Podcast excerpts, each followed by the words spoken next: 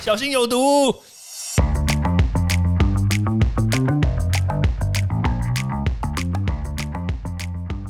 毒物去除了，人就健康了。欢迎来到昭明威的毒物教室。Hello，大家好，我是赵明威。这几天大家都看到一则新闻，我觉得这个也是蛮振奋人心的，就是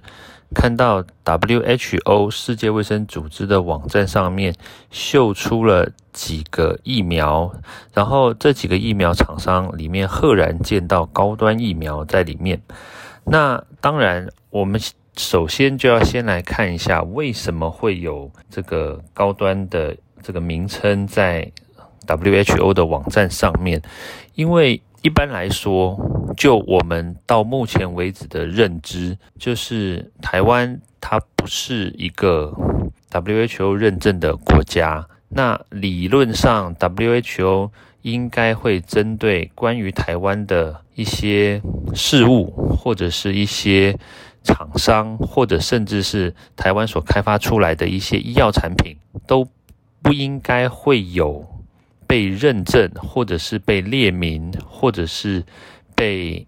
甚至把它放到网站上面去的一个动作。当然，这是理论上。好，那当然，今天呢，我们看到了这个这个东西，那这个网站大家其实也都可以上去看到。那当然，我在我的粉丝专业上面也有特别分享。好，那它这个网站主要是在讲什么东西呢？他们主要是在探讨说，如果因为疫情没有办法延缓，然后疫情还持续下去的话，它当然还包括这个变种病毒可能一直不断的层出不穷。所以在这个前提之下，如果我们必须要在施打第三剂，而且是在 WHO 认证的范围之下施打第三剂，我必须特别强调，为什么是 WHO 认证的范围？因为有很多的国家，包括以色列，他们其实都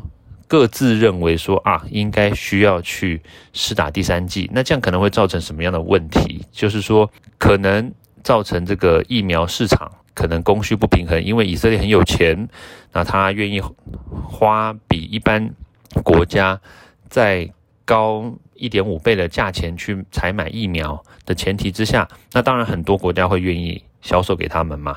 那所以用这种前提的话，那有可能就可以阻断一些国家，他为了自己国家的利益、自己的私欲，然后去垄断，造成很多这个比比比如说低收入或者是比较落后一点的国家，他可能抢不到疫苗，对，就有可能是这样子，所以他们才在可能透过这种方式呢去编列说，诶，是不是要把这个第三季正式的纳入，让大家都可以公平起见的拿到疫苗。好，那在这个里面呢，我们就看到了好几个厂商，像比如说 Novavax，像比如说这个这个 BNT、莫德纳、交生，然后还有中国科兴，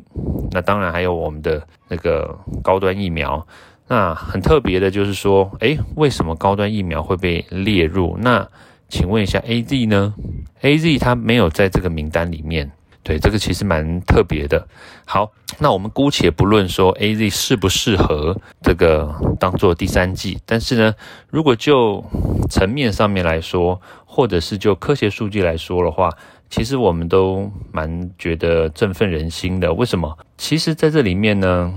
它的这个当然都写的都是英文啦，但其实你可以把它翻成中文。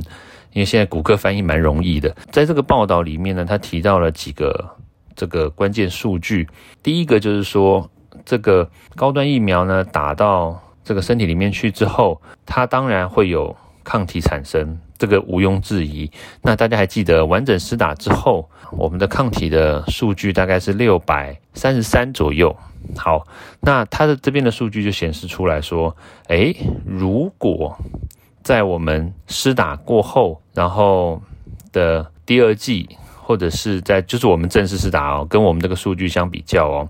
就是在正式施打之后，然后第二十九天再打第二季，那我们身体里面的抗体呢，诶，它会会持续一段时间，然后慢慢的在十四天之后呢，它就会略微的开始有一点下降。那当然下降的原因是因为我们正常人的身体，如果你没有接触到病毒的攻击的话，其实我们身体里面的这个抗体会慢慢的消减。那消减到一段时间，但是不代表说它会没有效哦，因为我们的疫苗它都会针对我们的有记忆性的 T 细胞呢，对它做一些活性的激活。所以当这个病毒进来的时候呢，它又会重新诱发我们的 T 细胞去产生抗体。所以这个是在施打过后，它抗体慢慢在体内的浓度慢慢下降，其实是正常的。好，但是呢，它。这个浓度一直不断的下降，到直到我们如果说在两百零九天之后，我们再打第三剂的话，那因为为什么要讲第三剂？因为我们现在讨论的是第三剂要是否要施打嘛，对不对？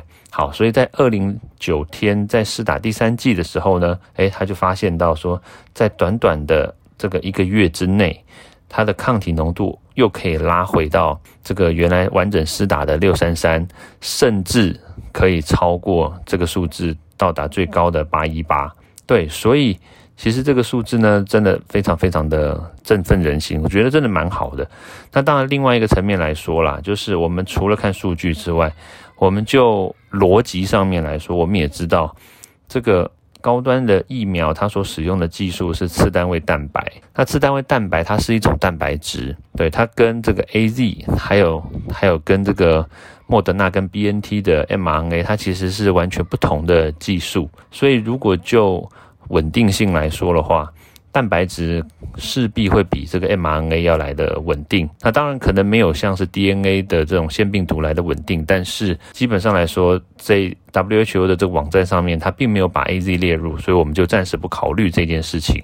那如果说就这个次单位蛋白跟 mRNA 来做比较的话，当然我们就。它平常的保存的方式啦，或者是怎么样，我们都知道 mRNA 需要冷链嘛，就代表说它平常保存就比较不容易，也代表说 mRNA 它比较不稳定，不是代表说它效果不好，而是说在平常的使用方式上面来说的话，如果我们要针对长期打施打、长期使用的这个疫苗来说的话。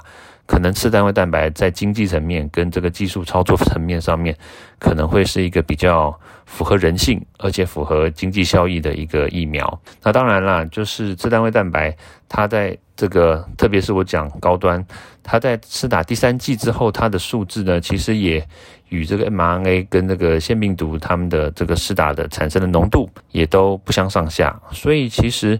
就整体的结果来说的话，我个人是觉得，如果真的要试打第三剂的话，我觉得这个次单位蛋白，甚至是高端的疫苗，都有可能会被列入。我觉得这是一件非常不错，而且也是值得我们骄傲的一件事情。那当然啦，因为已经 WHO 都已经列明，当然我们也不能说他有没有什么认证不认证，因为如果他不认证，他不认识你，他或者不想把你放进来，他根本就不会。有这个名字出现在他们网站上嘛？所以你说认证，其实最后终究看起来也就是一个假议题，根本世界上就没有这个认证或不认证的问题。对，除非你是想要 WHO 颁一个证书给高端吗？这不太可能嘛？对啊，所以基本上来说，能有这样子的程度，能有这样子的表现，其实我觉得都要对自己有信心。OK，好，那今天就到这边喽，大家下次见喽，拜拜！欢迎大家到 Apple Podcast 或各大收听平台帮我订阅、分享、留言。有任何问题或想知道的内容，也欢迎大家来找我讨论哦。